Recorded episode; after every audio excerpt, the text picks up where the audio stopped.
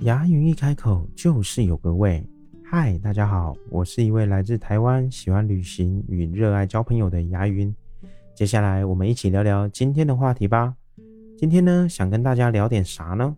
嗯，咱们就来聊聊如何拒绝，勇敢说不。现在呢，多数的成年人经常发生很难开口说拒绝的情况，因为啊，总会怕影响到人际关系。最常发生的就是在同事。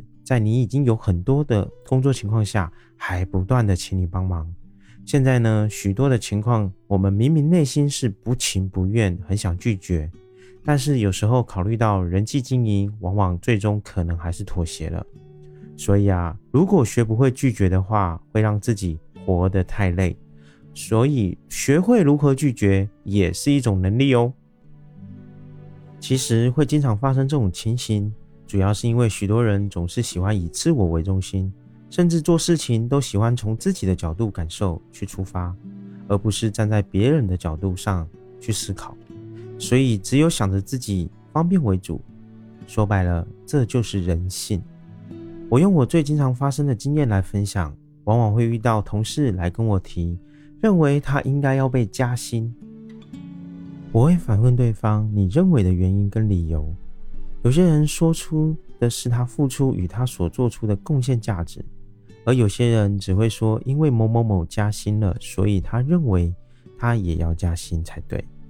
但是公司是属于业绩单位，所以呢，在底薪相同的情况下，肯定是业绩好坏决定了你的薪资多少。我想啊，多数从事业务工作的伙伴们都应该知道，也能够理解。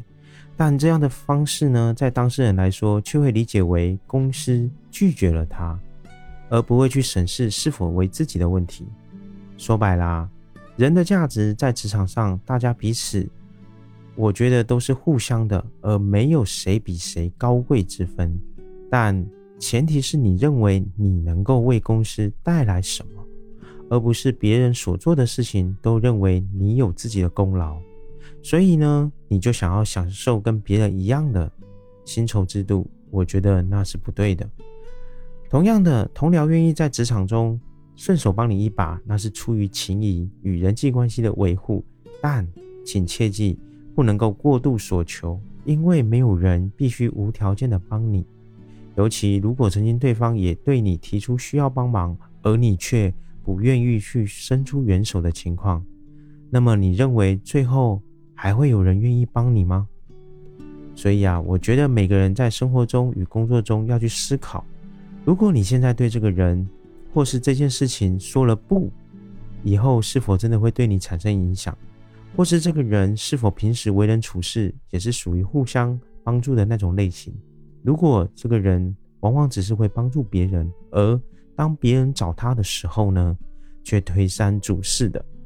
那我想啊，对于这种人，你要勇敢的说不，不要觉得对他不好意思，因为这是一种相互的关系。跟大家分享，曾经社会心理学霍曼斯提出，人际交往在本质上是一种社会交换的过程，相互给予彼此所需要的。有的人把这种交换叫做人际交往中的互惠原则，也是人际关系中的跷跷板定律。所以啊，要想让人缘越来越好，人际关系我们要掌握的第一个，就是要让对方明白人与人之间的关系是互惠的，否则啊，单方面的付出总会磨耗完的，包含情人之间也是一样的哦。所以，当你觉得对方给予的感受与日常行为是一直不对等的，记得啊，要适时的拒绝他，而不要造成自己的困扰。或是采用条件交换的方式，看看对方的反应，来决定你的对他的反应，也是一种方式哦。咱们可以在底下留言，一起互动讨论，点点关注，分享你的看法。我是牙云，我在空中陪伴你哦。